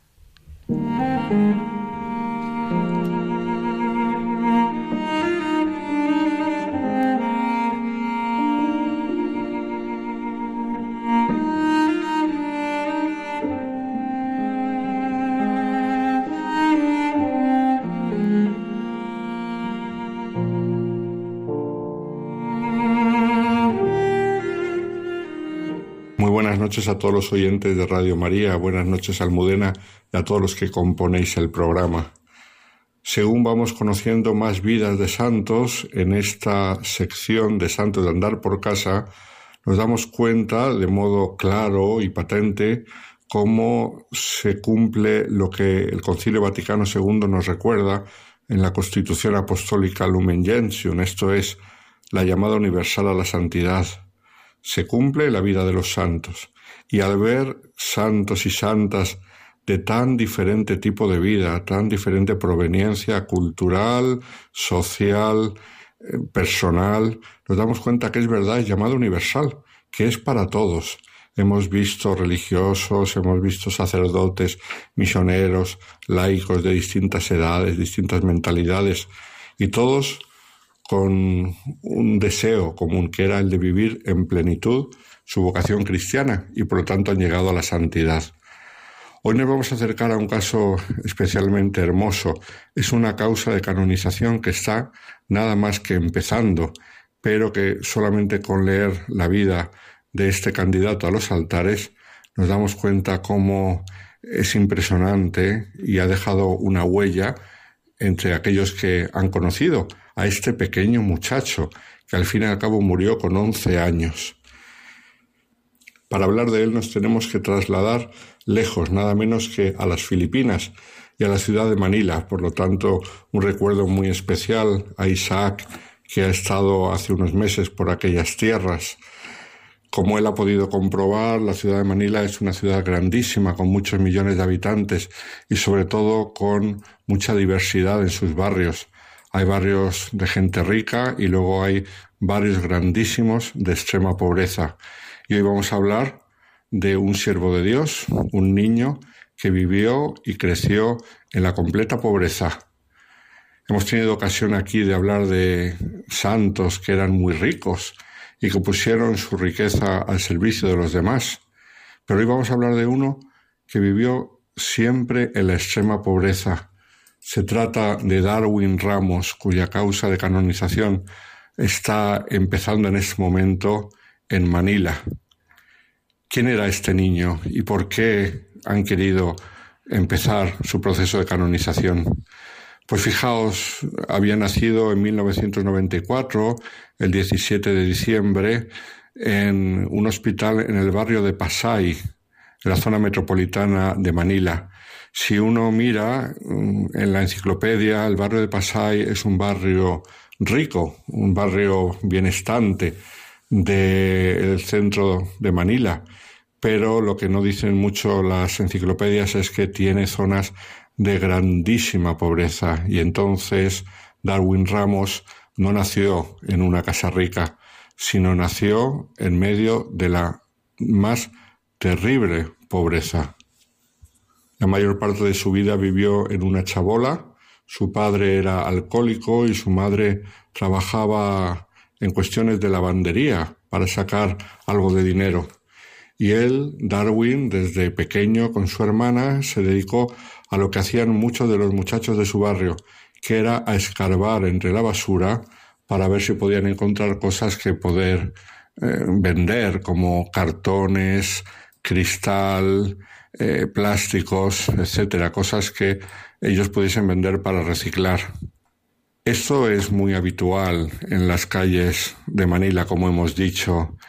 Isaac lo sabe porque cuando trabajábamos juntos en la misma parroquia, empezamos a colaborar con unas religiosas españolas que trabajaban en otra zona, muy pobre también de Manila, eh, la zona de Baseco. Hoy en día, en la parroquia en la que estoy ahora, estamos colaborando con las mismas religiosas, pero en un proyecto diferente, que es el de construir un hogar para niñas. Porque en general los niños, en tanta pobreza, tanto niño abandonado por la calle, sufren todo tipo de riesgos. Pero las niñas concretamente tienen el peligro de ser secuestradas para la prostitución infantil o para el tráfico de órganos. Y entonces estas monjitas españolas están haciendo un bien inmenso allí en Manila. Pues uno de estos niños de por la calle era Darwin junto con su hermana, que pasaron años, por supuesto no tuvo ocasión de acercarse al colegio ni, ni de tener una educación normal, sino solamente se dedicaba a recoger basura por la calle. Cuando tenía cinco años se le manifestó una enfermedad mm, terrible que era que poco a poco las piernas se le hacían más débiles. Años después se le diagnosticó como una distrofia muscular de Duchenne, pero en aquel momento ni él tenía dinero para ir al médico ni tenía posibilidades de ir al médico. Lo que pasa es que el pobre dejó de caminar. Entonces, ¿qué es lo que pasó? Pues que su padre, dijo, esta es una ocasión para sacar dinero. Entonces cada día, por la mañana, le llevaba a la entrada de una estación de metro cerca de su barrio, la estación de metro de Libertad, y allí le colocaba hasta por la tarde para que pidiese limosna. Y el pobre Darwin se pasaba todo el día pidiendo limosna muerto de vergüenza porque lo pasaba muy mal. Eso sí, le llovía el dinero pero ese dinero casi todo lo gastaba su padre en alcohol, solamente dejaba una parte mínima para que la familia se pudiese mantener. Y Darwin era feliz, porque aunque su padre le quitaba el dinero para emborracharse, se daba cuenta que por lo menos algo de dinero iba para su madre y para sus hermanos para poder sobrevivir. Y entonces ocurrió una cosa providencial. Cuando Darwin llevaba ya un par de años pidiendo limosna todos los días en la estación de Libertad, se acercaron unos voluntarios que llevaban tiempo observándole y que pertenecían a la Tulay Kabatan Foundation. Esta fundación eh, fue organizada por un sacerdote católico, el misionero francés Mathieu Duché, que desde hacía años llevaba cuidando de niños pobres por las calles de Manila. De hecho, hasta el día de hoy han atendido a más de 1.500 niños, aparte de haber asistido de un modo o de otro mm, a muchos más miles de niños. Pero en los distintos centros que ellos tienen de acogida de niños, pues más de 1.500 niños y entre ellos Darwin Ramos han recibido ayuda. Concretamente, a Darwin le propusieron llevarle a un centro para niños con minusvalías. en Quezon City, que es el norte de la ciudad de Manila, y allí que fue. Allí es donde se le diagnosticó por primera vez eh, el mal que tenía y allí es donde le estuvieron curando y cuidando durante años hasta su muerte. La Tulay Kabatan Foundation allí conoció la fe cristiana y poco después de ser ingresado allí recibió el bautismo porque es una fundación católica en la cual no solamente se cuidan los cuerpos, sino también el bien integral de la persona y, por supuesto, el alma. Esta fundación se ha hecho famosa recientemente cuando el Papa Francisco, en su visita a Filipinas, hizo una visita inesperada, fuera de programa, a uno de los centros de esta fundación. Y esto la ha hecho saltar a la opinión pública y darse cuenta del bien que está haciendo esta asociación creada por el misionero francés. Allí poco a poco se fue conociendo la interioridad de este muchacho, el cual, cuando conoció la fe cristiana, su vida cambió completamente. Empezó a hablar de su enfermedad no como una enfermedad, sino como una misión. Empezó a decir que el Señor le había mandado una misión y esa misión para él era, a través de su enfermedad, hacer el bien. Todo esto estamos hablando, pues un niño que no tenía diez años todavía. Y empezó a destacar por su bondad, por su alegría, a pesar de sus sufrimientos. Empezó a destacar por su espíritu de oración y le gustaba dirigir la oración de los otros compañeros que estaban cada día por la noche, no faltaba nunca, empezó a hacer pequeños sacrificios y a ofrecer sus dolores por los demás. El padre Mathieu Dochez, el fundador, explica cómo el niño empezó a hacer pequeños actos y gestos de amor en la gratitud, con una constante sonrisa. A los que convivían con él, adultos y niños, les impactaba su amabilidad y que nunca se quejara. El enfermero a su cargo estaba asombrado de que Darwin siempre cuidaba más de él que al contrario. Se hizo famoso entre todos los niños por su bondad. Explican aquellos que han promovido su causa de canonización, esto es, la fundación, que era rápido en perdonar. Un día uno de los compañeros empujó jugando su silla de ruedas y Darwin cayó de bruces al suelo y acabó con la cara llena de heridas. Lo primero que dijo fue, no os preocupéis, no lo ha hecho adrede, y ya desde el principio había perdonado de corazón. Darwin llegó a un nivel más elevado de alegría, explica el padre Dochet, poniendo en primer lugar a los demás. Aprendió a olvidarse de sí mismo en vez de buscar atención con su enfermedad. Esto era parte de lo que él llamaba su misión e incluso llegó a un nivel de alegría en el que no puede buscarse con grandes esfuerzos, sino que se recibe humildemente con la gracia de Dios y que consiste en compartir la intimidad del sufrimiento de Cristo. Todo esto lo explica este buen misionero francés que le conoció profundamente, conoció bien su intimidad y que ha dado testimonio de ello. En cierta ocasión le dijo, ¿Sabes, Padre? Creo que Jesús quiere que aguante hasta el final, como él hizo. La enfermedad poco a poco fue debilitando su cuerpo. No era extraño que si tenía alguna emergencia médica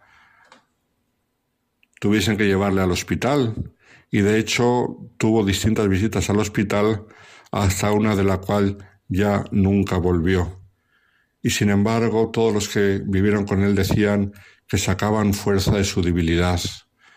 Sus últimos años de vida, físicamente ya no podía hacer nada, pero los que lo conocieron dan testimonio de que irradiaba una increíble fortaleza. Su cuerpo estaba reducido a tan poco que su corazón solamente estaba lleno de amor. Su cuerpo no daba para más, pero ese poquito que daba el cuerpo lo tenía lleno de amor. Como hemos dicho, en uno de sus viajes al hospital, Darwin ya no regresó a la fundación. Estamos en septiembre del 2012. Ingresó una vez más por problemas respiratorios. Y entonces, en esa semana, a pesar de ser septiembre, él vivió una auténtica Semana Santa, porque ingresó en un lunes y entonces fue intubado en aquel mismo día. Y estuvo resistiendo poco a poco hasta que llegó el jueves. Cuenta el misionero francés que el día de jueves estaba el pobrecillo muy agitado y le dijo al sacerdote, tenemos que rezar. El sacerdote respondió, por supuesto, Darwin, mm, pero siempre tenemos que rezar. Y le dijo Darwin, pero hoy de modo especial porque estoy luchando. El sacerdote le preguntó, ah, claro, estás luchando contra la enfermedad. Y él respondió, no, estoy luchando contra el demonio. Aquel día tuvo una lucha espiritual muy fuerte, el pequeño. Y entonces ese mismo día recibió la unción de los enfermos y se quedó tranquilo. Al día siguiente, septiembre 21, viernes, tenía apariencia tranquila y una gran sonrisa. Y entonces allí escribió las dos últimas frases. Como ya no podía hablar desde hacía tiempo, se comunicaba por escrito. Y esas dos últimas frases escritas el viernes de esa semana fueron, Muchísimas gracias, soy muy feliz. Al día siguiente, sábado, pasó con gran paz el día y el domingo de aquella semana entregó su alma al Señor. Su ejemplo cundió de modo maravilloso por toda la zona de aquel barrio de Manila y por donde estaba la fundación Quezon City. Y por eso esta fundación y mucha gente que conoció ha pedido que sea glorificado y llevado a la gloria de los altares un niño pobre que vivió pobre y enfermo que nos recuerda que la santidad no se trata de hacer muchas cosas, no son grandes esfuerzos, sino sobre todo aceptar la voluntad de Dios en nuestra vida y poner nuestra pobreza al servicio de los demás. Muy buenas noches a todos los oyentes de Radio María.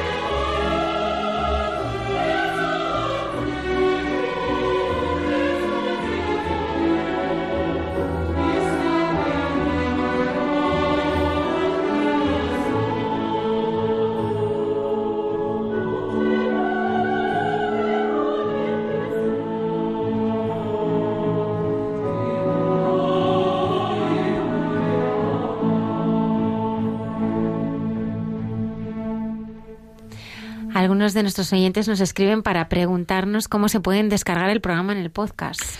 Si en la página de radiomaria.es hay una sección que es la de podcast y ahí están todos los programas que uno se puede descargar el podcast. Ahí basta con buscar el que uno quiere, el nuestro en este caso, y ahí puede ver una breve descripción del programa y hay una opción que es descargar, ¿no? Y ahí es con el botón derecho, ¿no? Una vez primero se pulsa y luego con el botón derecho eh, se descarga. Y entonces uno se puede descargar en el teléfono, en el ordenador y escucharlo. Hay otra posibilidad que es escucharlo online, pero siempre es más cómodo lo otro porque te sabes dónde se queda y luego si no tienes que estar buscándolo. Y bueno, pues es una manera pues de poder escuchar el podcast tanto este o de programas pasados, incluso bueno, pues en algún rato que tiene uno, pues puede bucear y descubrir testimonios interesantes que a lo mejor en su momento no yo. Y es una facilidad, una facilidad que tenemos, ¿no? Pues para sobre todo en este horario de madrugada que para algunos es un poco complicado e incómodo, pues poderlo escuchar en otro momento. Damos las gracias a Sor Marta, nuestra eh, monja youtuber benedictina que ha estado esta noche con nosotros y también eh, a Santiago y a Nacho. Buenas noches. Yo todavía estoy dándole, Santiago, vueltas eh, sobre cómo aprovechas tanto el tiempo. Muchas gracias de nuevo por invitarme y, bueno por poder estar aquí. La verdad que la verdad que el tiempo da para mucho. Lo que pasa es que yo creo que lo, lo dejamos en tonterías y cuando es para el Señor pues se aprovecha mucho más. Nacho, espero coincidir en una entrevista de trabajo contigo. Esperemos. Esperemos que me entrevistes y me digas que sí. Hombre, eso seguro. Muchas gracias a vosotros. Muchísimas gracias. gracias también al padre Alberto Rollo. ¿Cuánto nos ha enseñado Darwin Ramos? Su alegría, su espíritu de oración y sacrificio, su manera de amar, eh, se han convertido en un auténtico testimonio eh, para todos. Y gracias también al padre Miguel Márquez, que nos ha enseñado esta noche a mirar, a mirar eh, y, a, sentirnos mirados por, por el Señor, con esa mirada que nos recoge y que, y que es nuestra verdad más honda. Muchas gracias a Antonio Escribano, que ha estado en el control, y al padre Javier Mairata. Terminamos como más nos gusta hacerlo, que es eh, rezando. Muchas gracias y hasta el próximo programa aquí en Radio María.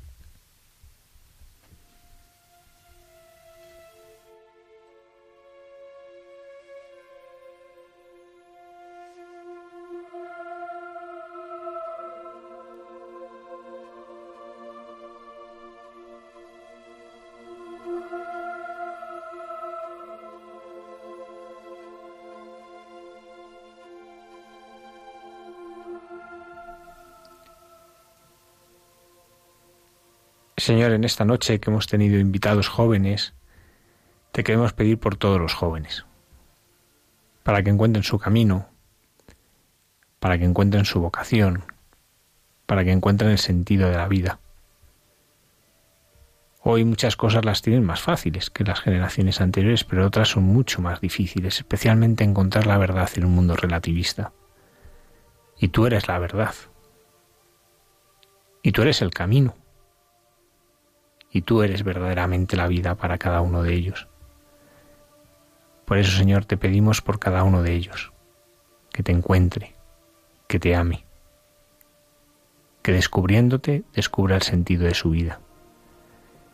Y te pedimos también por todos los enfermos que nos están escuchando, por todos los que en esta noche no pueden dormir porque el dolor no les deja, porque las preocupaciones les inquietan. Te pedimos también por cada uno de ellos. Y a todos nosotros, Señor, te pedimos que nos bendigas para seguir difundiendo tu palabra, para seguir difundiendo tu amor. Señor, esté con vosotros. Y con tu espíritu. Y la bendición de Dios Todopoderoso, Padre, Hijo y Espíritu Santo, descienda sobre vosotros. Amén. Buenas noches.